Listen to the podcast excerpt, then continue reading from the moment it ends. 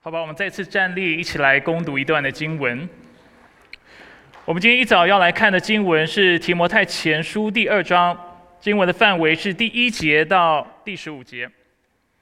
提摩太前书第二章第一到第十五节。所以我劝你，首先要为人人祈求、祷告、代求、感谢，为君王和一切在位的也要如此。使我们能够尽前端正的过平稳宁静的生活，这是好的。在我们的救主上帝面前可蒙悦纳，他愿意人人得救，并得以认识真理。因为只有一位上帝，在上帝和人之间也只有一位中保，是成为人的基督耶稣。他献上自己做人人的赎价，在适当的时候，这事已经证实了。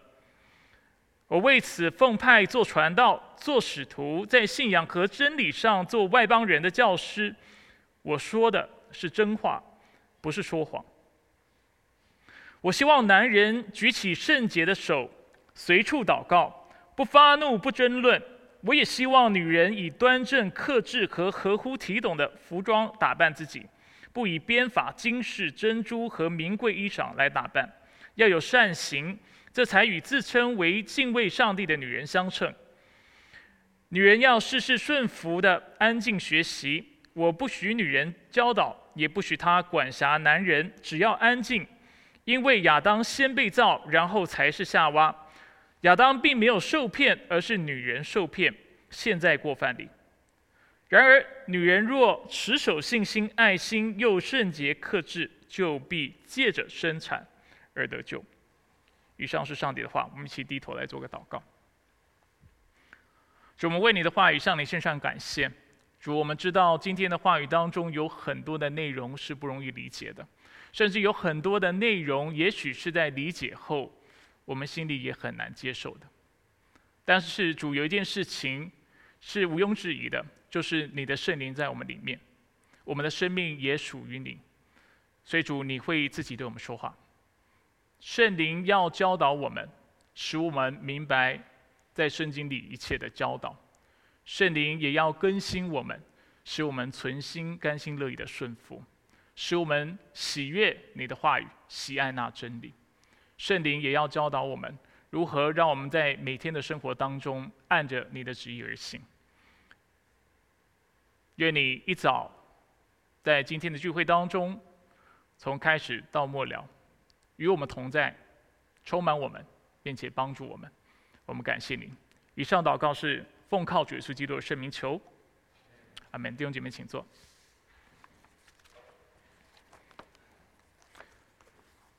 有一个脑筋急转弯的问题是这个样子的，我们来看一下。小明和爸爸开车出去玩，路上发生车祸。两人都性命垂危，送到医院后，医生一见到小明便说：“我的孩子怎么了？请问这位医生和小明是什么关系？”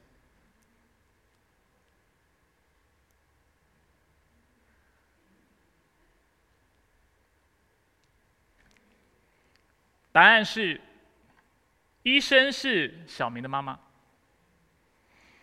印象中，我第一次被问这个问题的时候，大概是。在我国中的时候，当时我毫不思索的回答：“医生是小明的爸爸。”然后我就瞬间发发现，小明的爸爸也在车祸里，所以我就马上改口：“那大概是爷爷吧。”然后我才发现，也不是爷爷，其实就是他妈妈。谁说女人不能做医生？在学校或教育的处境里，当我们提到这类的问题时，我们的目的是什么？是要帮助学生去意识到自己对职业存在着性别上的刻板印象。那刻板印象是怎么造成的？一方面，这是源自于我们个人的经历。如果在成长的过程当中，我们所看到的医生都是男性的话，那很有可能，当我们在思考这个问题或想到医生这个职份或这个职业的时候，我们想到的就会是男人。然而，另一方面，我们认为医生就一定是男性的这样子的一个判断，也很可能是源自于我们个人的偏见。事实上，如果是源自于偏见，我们就不再称它为刻板印象，但我们却会称它为性别歧视。也许我们心中仍然有男尊女卑的观念，或者认为男性就一定比女性还要优越这样的想法，使我们做出这样的判决。我个人认为，客观来说，就上述的这两种状况来说，一个是出于刻板印象，另外一个是出于歧视。第一种状况是比较能够被理解的，因为这跟一个人的成长环境跟他的背景有关系。如果一个人他成长环境所看到医生都是女性，他很可能会有这样的刻板印象，就是认为所有的医生都是女性。相较下，第二种状况则是不被接受或是不妥的，因为这样的判别是基于价值的判断，是因为我们认为男性比女性更有价值、更聪明或更有权利得到尊重而衍生的想法。这些判断往往是没有任何任何的客观依据的。从脑神经科学的角度切入，我们可以说男性和女性的思考方式不同，但我们却不可以说男性比女性聪明，也没有办法说女性比男性聪明。不过，纵使我刚才表示第一种状况一般来说是较为能够被理解的，其实在今天的社会。却也是往往不能够被接受的。为什么我们会认为医生一定是男性或女性？有的人认为这其实就是出自于我们的无知。这其实说是无知的话，其实还是一种比较委婉的善意的解读。更多时候，在我们现在的文化，当我们有这样的一个刻板印象的时候，他们可能很快的就已经贴我们标签，认为我们有性别的歧视。今天是教会治理这个信息系列的最后一篇信息，那主题要谈到女性与圣职。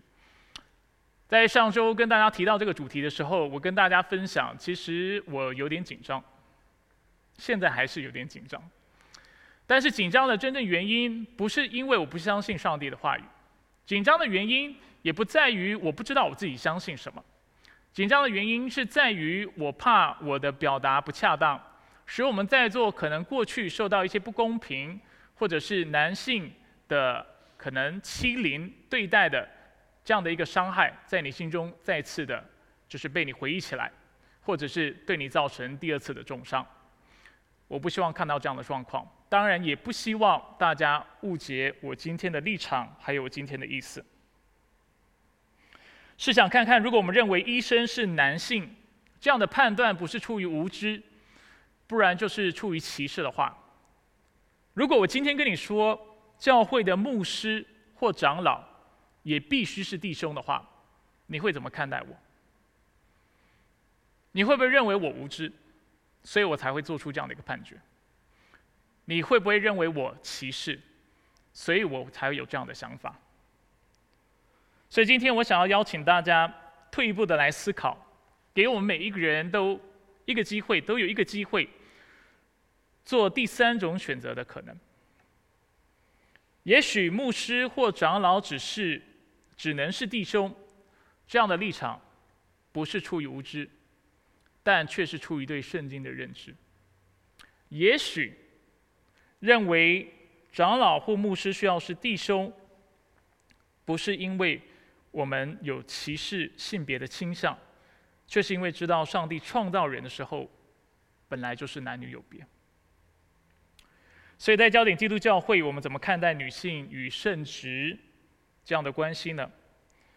简单来说，我们认为女性可以做教会的执事，但是我们的确也认为女性不能做教会的长老或牧师。那接下来，我想透过下列的三点，跟大家分享今天的信息。在进一步的说明我们为什么不认为姐妹应该做长老之前，我希望先帮助大家理解，我们的立场并非是源自于对姐妹的偏见，但却是圣经的教导。圣经让我们看到男女的角色在圣经的教导当中，或者是我们的职分是不同的，但是我们的地位、我们的尊严、我们的价值。却是一样的。创世纪一章二十七节说：“上帝就照着他的形象创造人，照着上帝的形象创造他们，他创造了他们有男有女。圣经清楚的教导我们，不论是男女，都是上上帝按着自己的形象所造的。因此，我们在上帝的眼里，如同刚才所说的，有同样的尊严、同样的价值、同样的地位。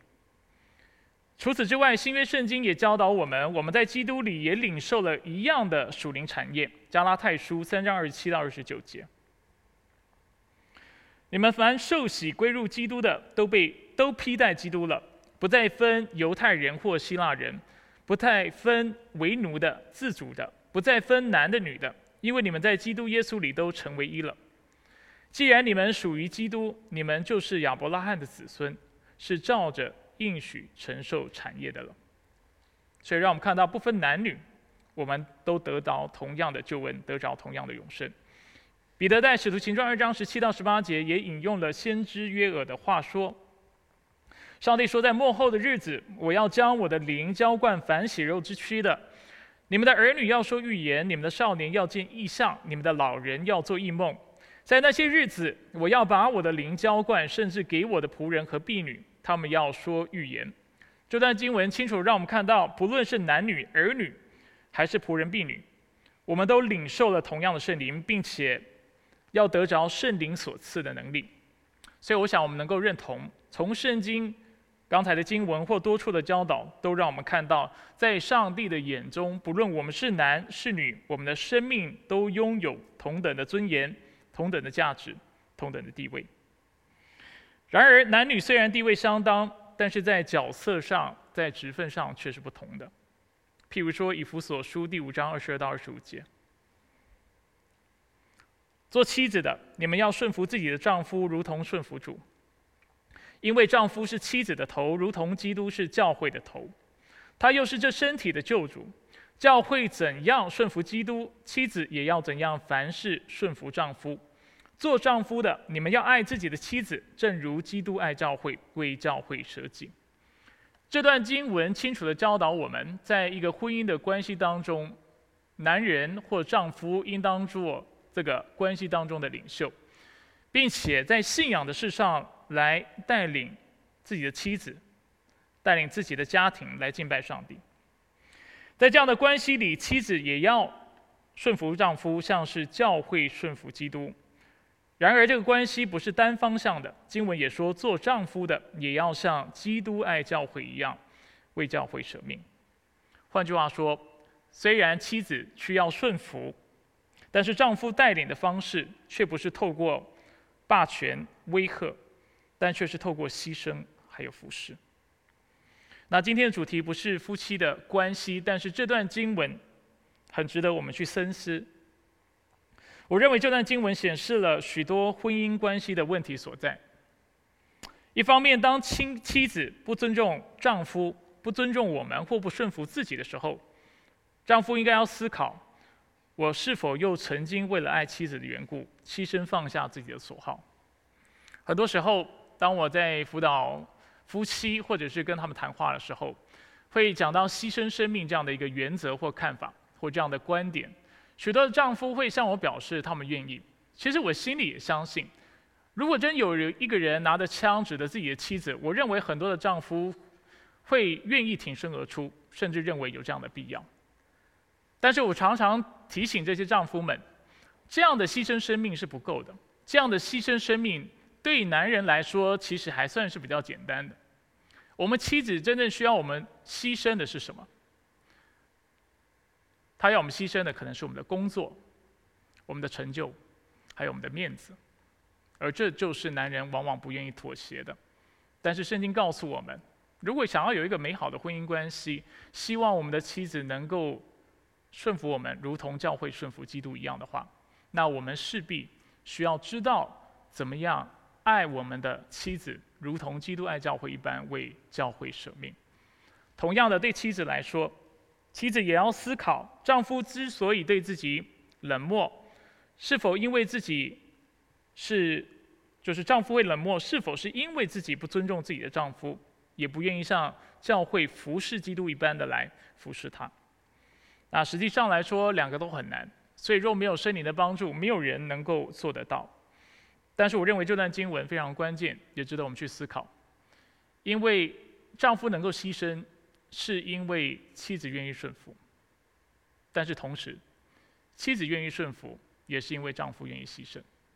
所以鼓励大家能够不断的在这个重点上面来思考。许多神学家在说到这样的张力的时候，我们先回到今天的主题。我们在许多地方，犹如刚才已经说了，都看得到男女可以在地位上相同，但却在扮演的角色上不同。那许多神学家讲到这样的张力的时候，都会用三位一体的教义来做支持和说明。我们都知道，三位一体的教义告诉我们，上帝有三个位格：圣父、圣子、圣灵。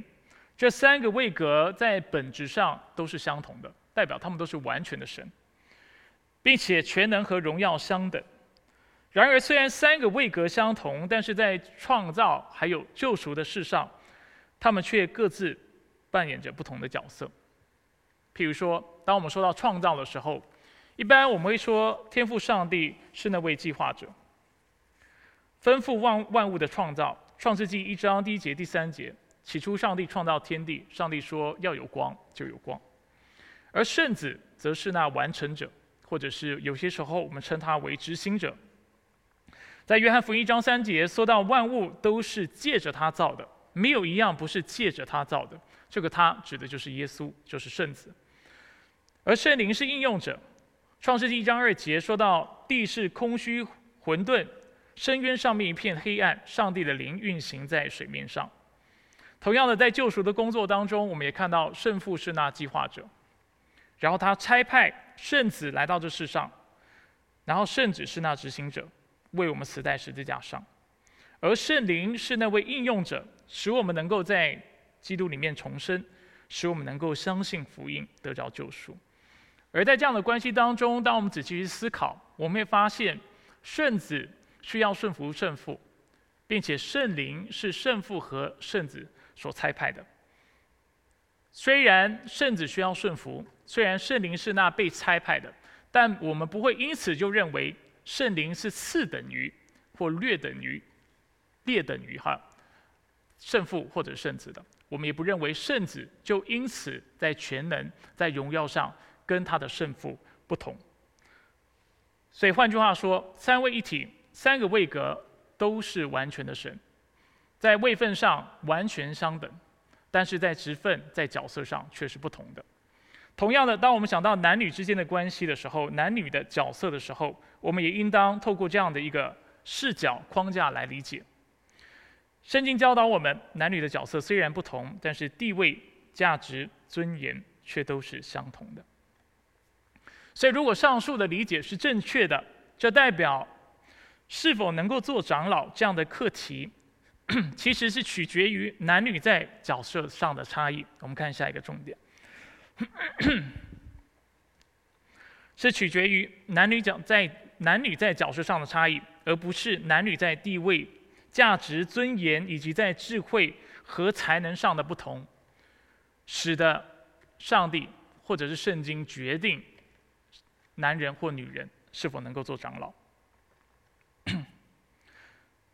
教会接受只有弟兄能够做长老，姐妹却不行。我们要留一件事情，其实是跟父权体制是完全不一样的。父权体制的前设是男人是优越的，所以在阶层的体制中，男人可以理所当然的占据更为显赫、优越的位置。然而，这不是圣经的教导。圣经不认为男人是优越的，却认为不论男女，其实我们都是平等的。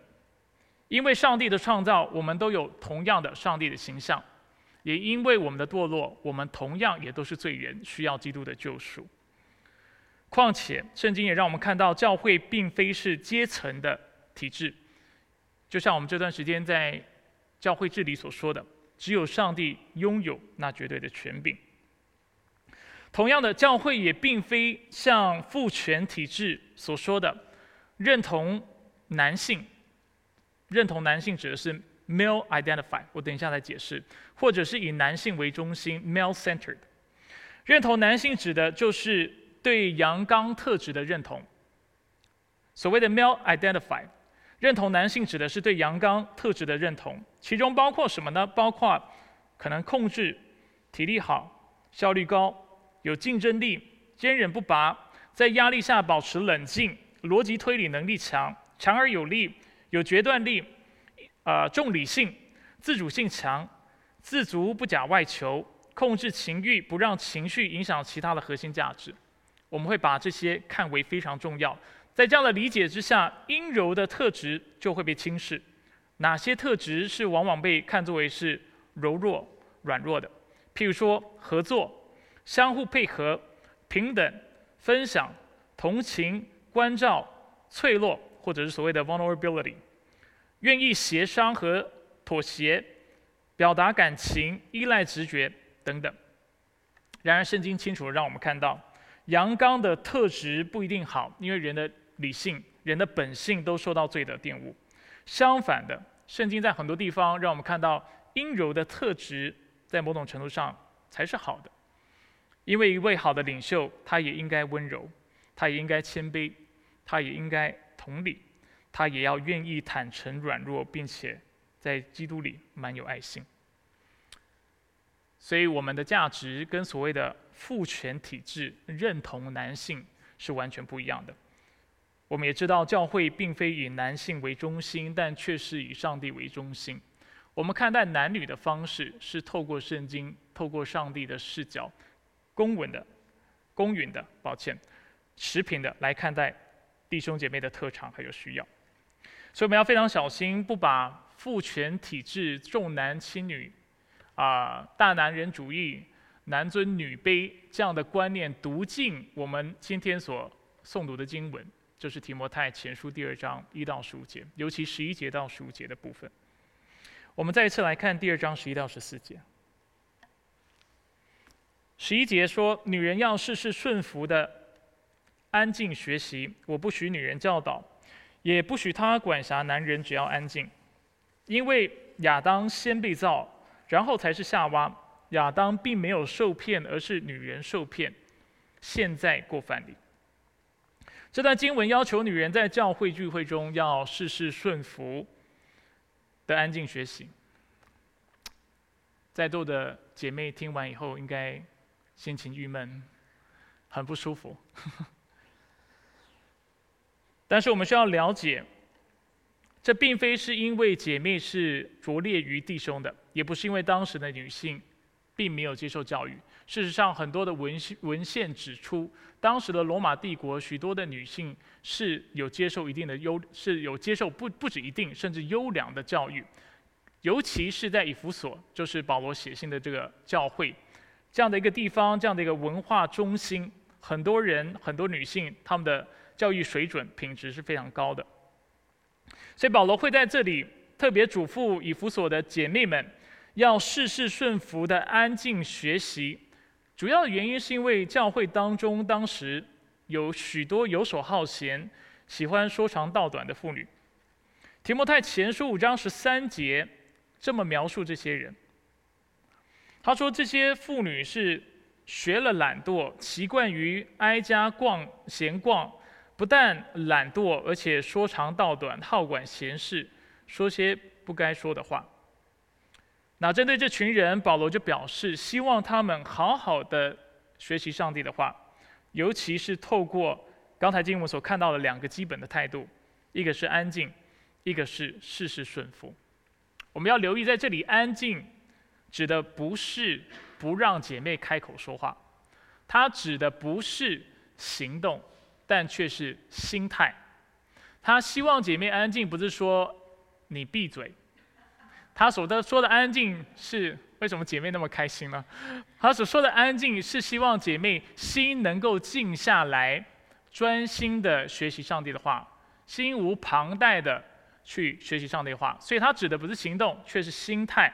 心态上要安静。同样的，事事顺服指的也是学习态度。保罗要这些喜欢说长道短的妇女尊重教会领袖，并且顺服这些领袖的教导。那从经文的脉络来看，这些领袖是谁呢？就是这段经文的下文第三章的一到第三章一到七节所说的监督，或者是我们之前所说的长老，因为作为圣职人员，这些长老们在教会当中，他们做什么事呢？他们善于教导。接着，我们在我们看到保罗在二章的十二到十四节，向教会颁布了一个我们认为是普遍的、永久的命令，以及保罗也为我们阐明了这个命令背后的神学原因。保罗说：“我不许女人教导，也不许她管辖男人，只要安静。因为亚当先被造，然后才是夏娃。亚当并没有受骗，而是女人受骗，现在过犯里。”许多学者指出，这里所说的教导和管辖指的是什么呢？这里所说的教导和管辖，就是教会长老教导和治理的职责。我再说一次。这里所说的教导和管辖是什么呢？就是教教会长老的教导和治理的职责。为什么我们会说二章十二节是一个普遍永久的命令？因为保罗在二章十三、十四节所提供的理由不是暂时的，却是永久的。保罗之所以禁止女人教导，在这节经文当中提到，并不是因为在以弗所教会有部分的姐妹。行为不检，所以保罗不让他们教，或者是因为他们所传的是那异教、异端或错误的教导，所以不让他们教；也不是认为他们因为没有教导的恩赐，所以不让他们教。反而保罗让我们在第二章十三、十四节看到，这个理由是神学性的，是永久性的，是回溯于上帝的创造以及人的堕落。他给了两个理由。第一，因为亚当先被造，然后才是夏娃；第二，亚当并没有受骗，而是女人受骗。而在古人的思想当中呢，首生的自然也就是为首的。虽然亚当和夏娃都是上帝的创造，有同等的尊严，还有同等的价值，但是在角色上，因为亚当是先被造的，然后才是夏娃，所以亚当在职分上，这也是学者多数认同的。也就自然的扮演了领袖这样的角色。我们又称这样的理解为 primogeniture，就是长子继承制的意思。如果你有两个孩子，长子很自然就是你孩子当中的领袖。如果有头生的，然后还有一之后所生的，那头生的自然就做那领袖的职分。那除了回顾创世纪第二章的历史之外，保罗也继续的追溯了第三章的事件。尤其强调夏娃的受骗。保罗在这里说，亚当没有受骗，而是女人受骗。我们要非常留意，保罗没有说亚当没有犯罪，因为显然他犯罪了。只不过他在这里说到，的确，首先被骗的是那女人，这是经文所说的。那这节经文的重点不是要告诉我们，男人比女人不容易受骗，因为不论是从圣经的教导，或是从我们的经验来看，都并非如此。男人也好，女人也好，都一样容易受骗。所以保罗想在这里强调的是，当亚当没有扮演好领袖的角色来保护夏娃，或制止夏娃去尝那分别善恶树上的果子的所带来的结果。换句话说，人类人类之所以会堕落，正是因为亚当和夏娃各自没有扮演好自己的小角色。上帝告诉人，清楚告诉人，你要治理万物。但是夏娃听了那蛇的诱惑，然后我们在创世纪三章十七节也看到亚当与其带领妻子，上帝说亚当却听从了妻子的话，让我们看到在角色上的混乱。同样的，保罗要求姐妹在教会中顺服权柄，并且不允许他们做长老去管辖男人，并不是因为他们比男人没有能力。却纯粹只是因为这是上帝的设计和安排，因为刚才说了一个是创造的原因，因为上帝先造了亚当，然后才造夏娃，并且如同亚当和夏娃在错置了自己的角色后为人类带来的灾害，保罗在这里似乎也预设，而且认为教会在教导和治理的角色上互换时，也会带来教会的伤害。保罗没有在这里说到会带来什么样的伤害，也没有更多的解释为什么女人成为教会的长老就会带来伤害。他没有清楚的说明，他只给了我们两个这样的神学原因。那所以根据，当然根据科学来说，我们能够做一些的推断哈。刚才我已经说了，从科学的角度来说，我不认为男人比女人聪明，我也不认为女人比男人聪明。但是的确，也许男人的思考方式，在教会的治理上面更适合教会，这是我们自己可以，也许我们可以这样推断。但是我个人对这样的立场，啊。存疑，就是我非常保留。主要原因是因为圣经在这方面就没有特别说明，所以对我来说呢，怎么理解为什么上帝一定要男性做教会的领袖？我只有一个答案，就是这是隐秘的事，这是隐秘的旨意，我也想不通。当然，从体力来说，男人的体力的确是比姐妹还要好，但是我认为做啊，我这么说好了，今天。如果圣经没有今天这段经文，或者其他的一些的教导，我更宁愿相信男女是绝对平等的。我更愿意相信教会当中的领袖应当让那些有才干、有智慧、有领导手腕的这样的姐妹或弟兄来做。只要谁行，谁就来做。所以对我来说，一个国家要选总统也好，一个地方要选地方领袖也好，我认为就是看实力来决定的。事实上，我一直都是这个立场。哦，我过去大家知道我读了两个大学文凭，第一个文凭是啊音乐，然后第二个文凭是圣经研究。就在我读第二个学位的时候，当时其实我是一个所谓的平权主义者啊，这是一个神学用词，代表我认为男女的角色是完全一样的。然后在教会当中，上帝可以让女人当领袖，也可以让男人当领袖。我这一指的领袖，特别是长老和牧师。所以在我心里面，我会认为男女是平等的嘛，这。本来就是按照实力来决定，所以这一直是我的立场。然后在那个学校呢，很有趣。有一次我们就解经课，然后老师就给了我们一个一段经文，就是今天我们看到的经文，要我们去写就是解经报告。那我就回家写解经报告。当时不论是我在的教会或我个人的偏见，我都认为我都是啊持有所谓的平权主义的。但是就在我开始读就是今天的经文，开始是开始去查考，开始去查考一些的。所谓的学术的文献的时候，我的立场就改了，然后我就边写边改。其实最后那我那个 paper 哈，我那个报告写的很差，因为啊，你知道很多时候学生写作业是已经预设立场，他只是想交作业，所以其实我的前言跟结语都基本上写完了，那中间只是要填一些资料，让老师知道说，哎，我有乖乖做功课。结果写的写的这里也改，那里也搞，最后整个结论也改，最后我就跟老师说抱歉，老师。我知道你支持平权主义，但是我读了，就是我做了研究之后，我发现我没有办法再啊持有这样的立场，我必须改变，因为我我我认为圣经的教导是不一样。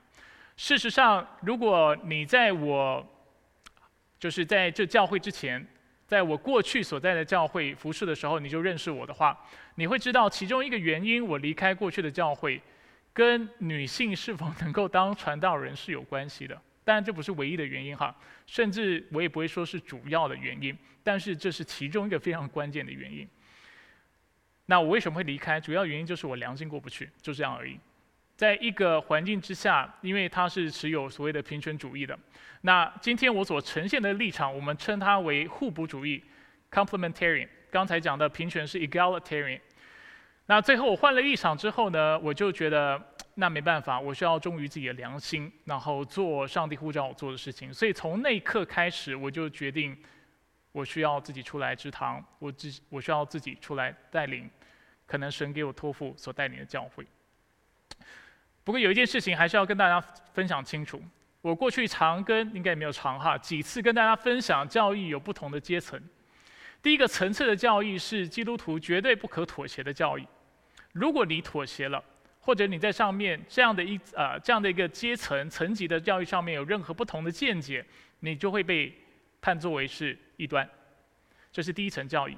第二层教义呢，是在宗派还有地方教会的神学上不同的这样的教义。比如说，有的人认为小朋友可以进洗呃可以洗礼；有的人认为孩子要到一定的年纪年纪能够分别分辨自己的信仰，他才能够受洗。啊，又或者是啊，有的人。啊，就如今天的主题，认为女性可以做牧者，然后有的人认为不行，这是第二层次的。那对我们教会来说呢，我怎么看待男性或女性做牧者，还有所谓的长老这件事情呢？我的确是把它放在第二层次的教义。换句话说，我们这段时间常跟弟兄姐妹分享，我们在完成这个信息列，其实就是今天哈。所以在接下来这周，我们可能会给大家一些问卷，或者是发一个邀请给大家，让大家成为这个教会的会员。在当中，我们就问大家是否认同今天我所做的教导。如果不认同的话，我们必须说，的确你没有办法成为这个教会的会员，但是这不代表你不是基督徒。我也不会去否认，或者是，当然，如果在教会当中有别的女性传道人来，我会先跟她沟通，让她知道我们教会的立场。所以，可能我在弟兄姐妹面前就不会称她为牧师或传道人。但这不是因为不想尊重他，而是因为我不想要让弟兄姐妹混淆，因为我们的教导就不是如此。但是如果是在一些跨教会的平台，或者是在这样的一个不同的场合，我遇到了一些的女性传道人，他们自称为牧师，我会称他们为牧师，我也会称他们为传道人，我会尊重他们在主里的领受。但是不管如何，不论是在我们教会或在别的地方，我都不会把它当成非基督徒看待，不会把它当成异端来看待，我也不会随意任意的去批评他。所以希望大家了解我的立场，在这个这个议题课题上面，我的确认为。啊，就是今天我所呈现的立场，就是我的立场跟教会的立场。我也认为，如果弟兄姐妹要成为我们的会员，你必须同意这样的教导。但是，如果你不同意，我也不会因为如此就说你不是基督徒。首先，第二，我也不会告诉你你需要离开这个教会。事实上，我希望你继续待在这个教会。但是，的确不能做会员，你可能少了一些权益。那这个部分大家可以自己去思考。但是，我们仍然非常的。接纳不同立场的弟兄姐妹在我们的教会当中，所以在这部分还是要跟大家说明清楚。所以透过今天的信息，我希望大家能够明白，从圣经的教导难看来看，男女的角色虽然是不同的，但是在地位上、在价值上、在尊严上却都是一样的。刚才也提到，能否做长老？我们刚才我已经试着解释了，跟一个人能力没有关系，跟一个人啊的属灵恩赐也没有关系，跟他聪不聪明都没有关系，但却是跟上帝的设计和安排有关。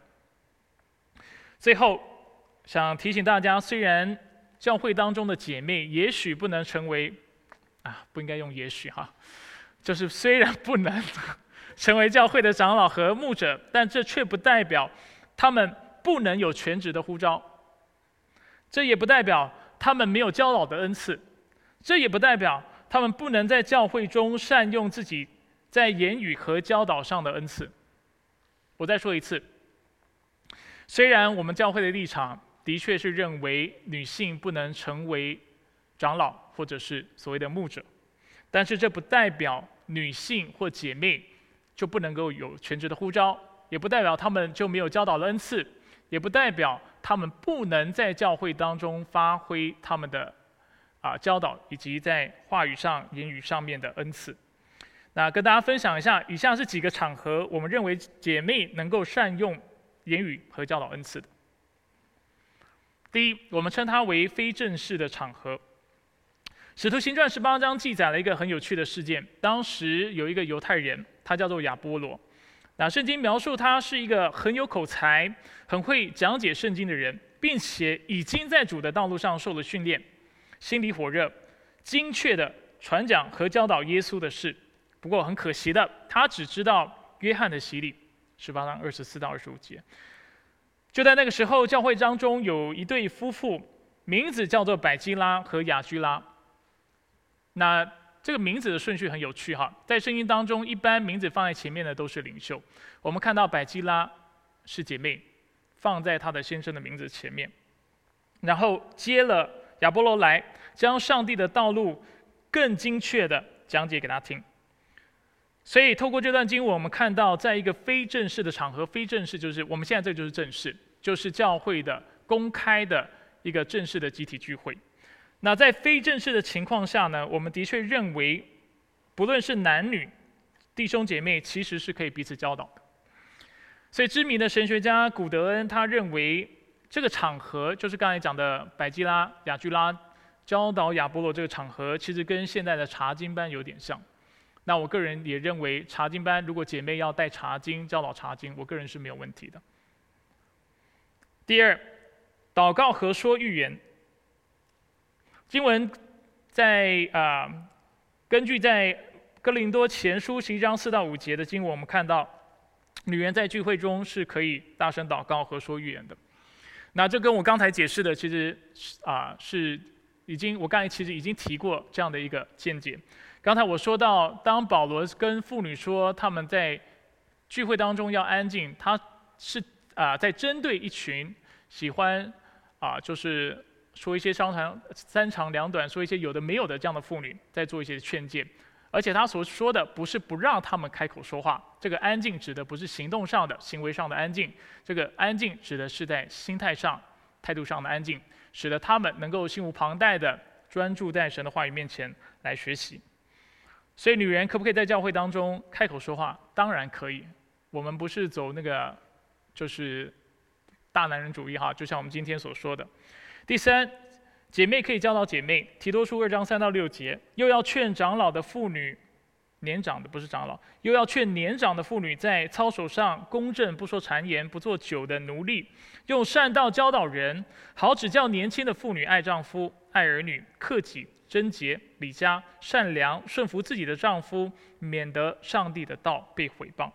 所以圣经鼓励教会当中年长的属灵生命成熟的姐妹，去教导教会当中属灵生命较为年轻的，或者是实际上年年纪也比较年轻的姐妹，使她们能够过讨上帝所喜悦的生活。第四，第四，姐妹也能够传福音。我想这很明显哈。第五。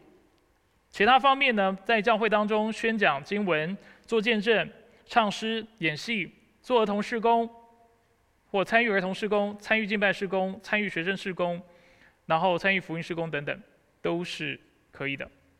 此外，我们过去也讲过，啊，就是圣职当中呢，除了长老之外，也包括执事。我个人认为，姐妹是可以成为教会执事，负责教会的慈善事工的。那当然更不用说其他执事可能会负责监督的工作，其中包括管理教会在场地上的使用、清洁维护、记录教会的奉献、财务收支、招待、交通、音响设备等各样的施工。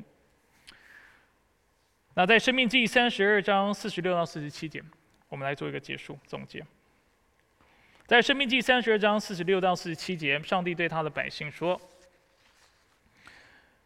我今日以这一切话警戒你们，你们都要记在心中，要吩咐你们的子孙谨守遵行这律法上一切的话，因为这不是与你们无关的空话，而是你们的生命。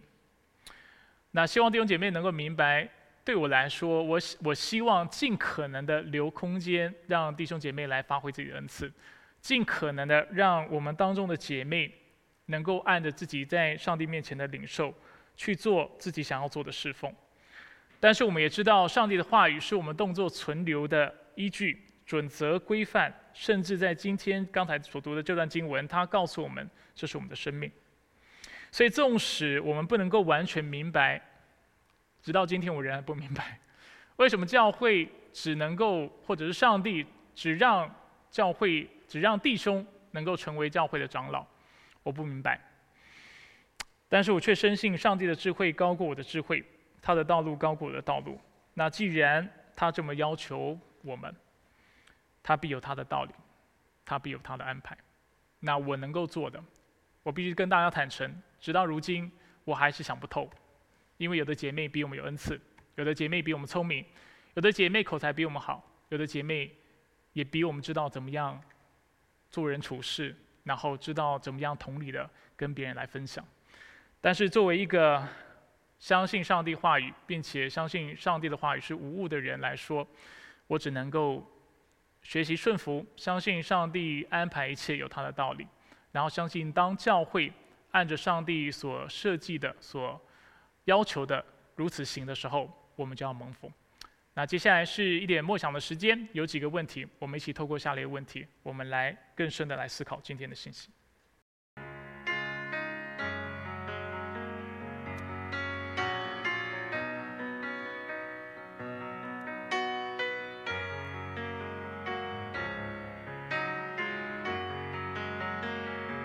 我们一起低头来做个祷告。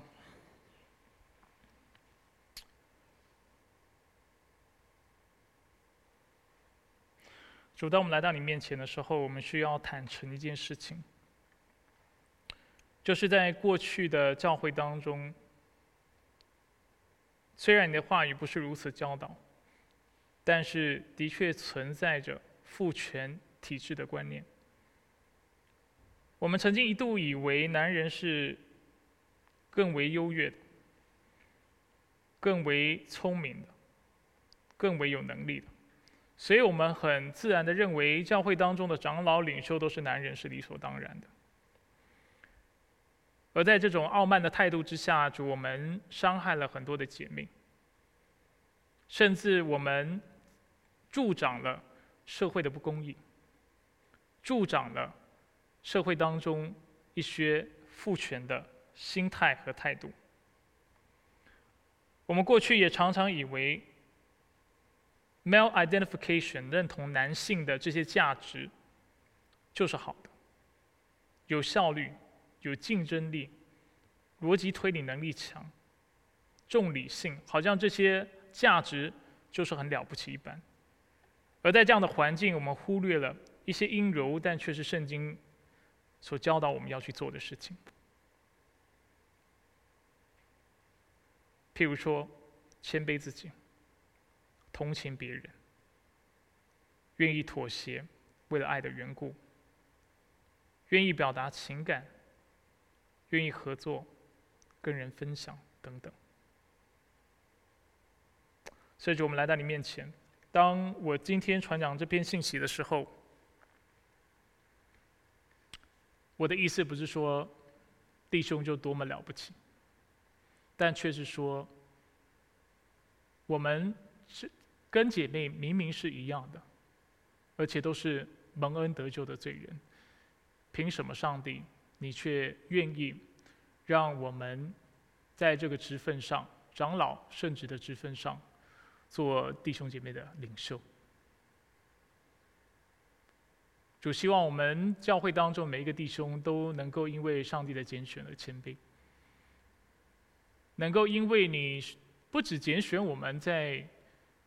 教会当中做领袖，也在我们的家里做领袖，而你清楚的教导我们，什么叫做领袖？领袖就是那为爱他的跟随者或爱他的配偶、爱他的伴侣，如同耶稣基督牺牲生生命一般的来舍己的这样的人，这种人叫领袖。所以主愿你的圣灵充满我们教会当中每一个弟兄，让我们清楚的明白什么叫做做领袖。一方面，在属灵的事上，我们需要增进，我们需要成长，因为我们能够带领我们家庭或带领教会，唯一的根基就在于认识你的话语，并且知道如何带领教会、带领弟兄姐妹来亲近你、来认识你、来敬拜你。但是主，很多时候我们并不渴望你的话语。更多时候，我们陷入的是一种男尊女卑、大男人主义的思思想，认为我是男人，所以我就有权利带领，因为圣经也说我有权利。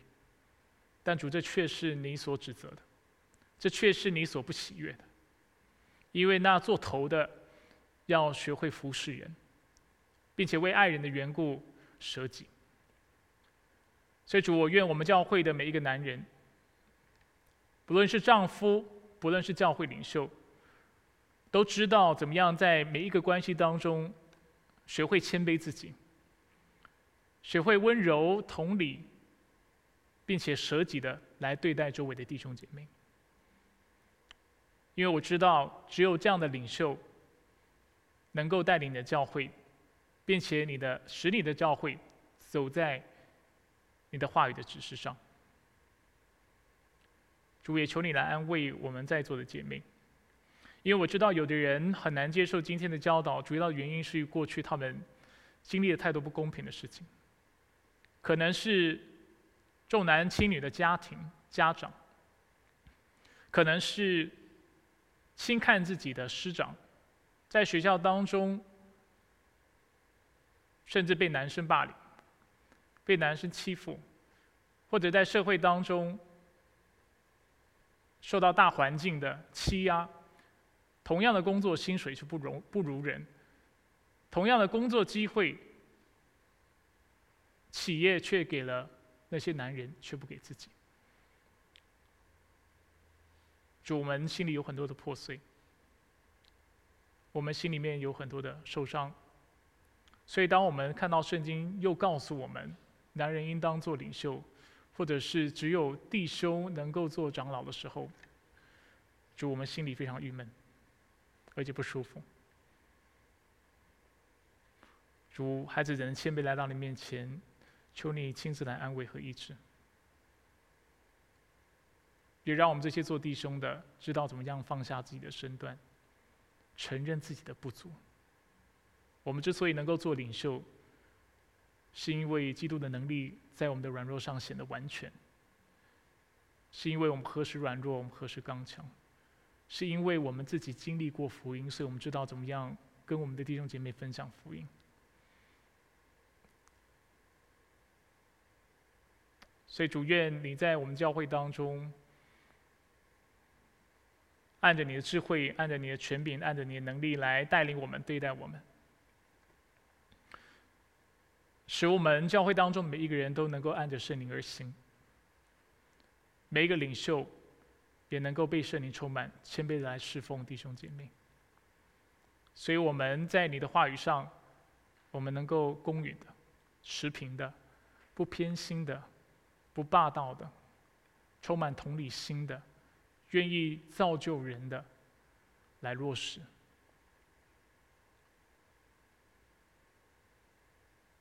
主，这周是受难周，下周五是你为我们死在十字架上的日子。也愿我们每一个弟兄姐妹在这周能够更多的分别时间来亲近你，因为主你是那配得亲近称颂的救主。愿你愿你也预备我们的心，使我们知道如何与你一起死，并且一同复活。一起这样背，使得我们在里面也能够得着那复活、被高升的盼望。愿你祝福我们分散的脚步，我们感谢你。以上祷告是奉靠主耶稣基督的生命求，阿门。